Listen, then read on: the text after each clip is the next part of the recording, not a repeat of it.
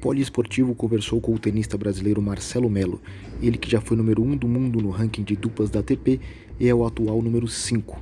No bate-papo, Melo falou sobre o próximo confronto do Brasil pela Copa Davis contra Barbados pelo Jornal Americano, que acontece entre os dias 13 e 14 de setembro.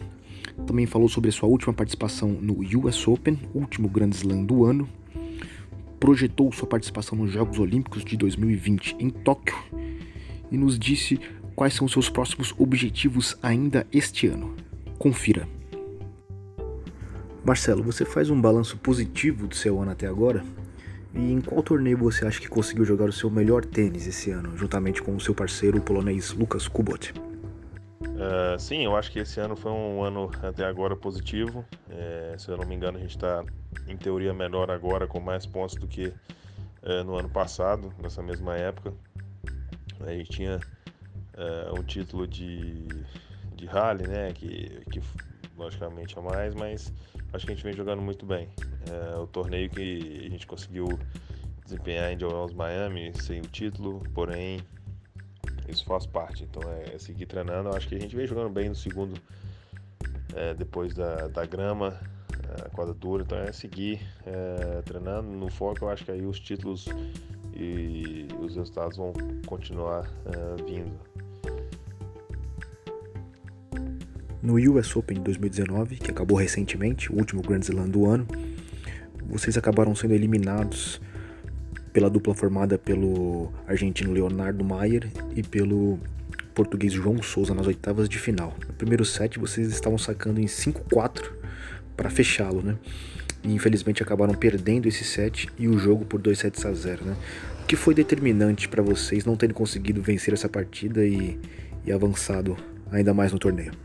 Eu acho que foi é, exatamente determinante o 5x4, né? A gente teve 5x4, 40 e 15.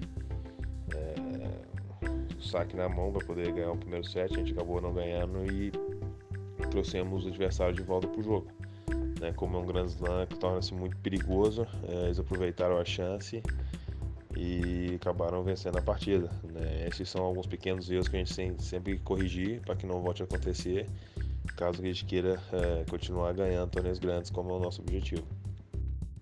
Agora, sexta-feira, dia 13 e sábado, dia 14, você vai disputar a Copa Davis em confronto contra Barbados pelo Zonal Americano.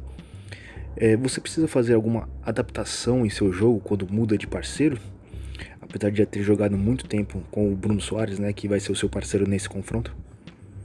Eu acho que é uma pequena adaptação ao Saibro, né, que a gente vem jogando na grama, depois na dura, mas a gente tem cinco ou seis dias para treinar lá para fazer isso, né? Como a gente sempre fala, o Bruno já jogou inúmeras vezes junto, né? a gente sabe como jogar juntos, o que cada um faz e a maneira que a gente tem que enfrentar os adversários. Então, acho que é, no nosso caso, assim, não demanda de tanta adaptação. Você espera um confronto equilibrado contra Barbados? Eles têm um bom jogador que é o Darian King, que está liberando o número 100 do ranking. Sim, o Darian King é um belo jogador, né? Acho que ele está por volta de 100 mais ou menos no ranking. Uh, faz bons jogos com os jogadores de alto nível, então a gente tem que estar muito bem preparado. Né? É, como eu sempre falo, Copa Davis, às vezes o ranking não interessa tanto, né? É uma motivação extra para todo mundo que às vezes não tem oportunidade de jogar torneio grande, mas são bons jogadores. Alguns estão começando, alguns não conseguem passar por um estágio de torneios medianos, mas são belos jogadores. Então a gente tem que estar muito bem preparado e tomar cuidado com o Darren King, que é um excelente jogador. Na sua opinião, o mais legal da Copa Davis é realmente poder jogar no seu país e com a torcida apoiando de uma maneira mais calorosa? Isso ajuda muito no jogo em si? É, a Davis é muito legal jogar pelo fato, além de jogar em casa, né? Neste caso, jogar pelo time, jogar por equipe, é uma competição especial, é, na qual também você tem que ser convocado para poder estar tá lá, né? não é a sua escolha. Então a gente fica muito feliz, eu fico muito feliz cada vez que eu sou convocado para jogar uh, a Copa Davis, em especial aqui no, no Brasil, né? Que a torcida é sempre calorosa e ajuda muita gente, então é muito legal mesmo. Falando nos Jogos Olímpicos de Tóquio no ano que vem, é uma prioridade para você? Você já conversou com o Bruno sobre a busca por essa tão sonhada medalha? Com certeza, a Olimpíada de Tóquio vai ser um grande objetivo tanto para mim quanto para o Bruno. É, como a gente fez outra vez, chega mais pro final do ano agora, a gente começa a fazer um planejamento para ver o que a gente pode fazer para chegar lá da melhor maneira possível. Eu acho que a gente vem jogando muito bem ainda, a gente está em alto nível, então é importante aproveitar mais uma chance que é Tóquio, né? O Bruno joga bem lá, eu já joguei muito bem lá também. Então, assim, a gente tem que realmente aproveitar. Então, agora no final do ano, a gente deve conversar para saber como elaborar um projeto, um plano para a gente chegar lá é, bem para conseguir essa medalha que eu acho que iria coroar muito bem a nossa carreira. Seu grande objetivo para esses últimos meses do ano é se classificar para o ATP Finals e conquistar o título inédito? Com certeza o objetivo agora é seguir jogando bem para poder classificar para o Finals, que é um torneio muito importante para nós. A gente tem que defender agora campeão tanto de Beijing quanto de Xangai, mas é uma sequência de torneios que a gente joga bem, né? As quadras são rápidas, depois são quadras cobertas, então a gente está muito focado e muito empolgado para classificar para o Finals. Como você divide o seu treinamento?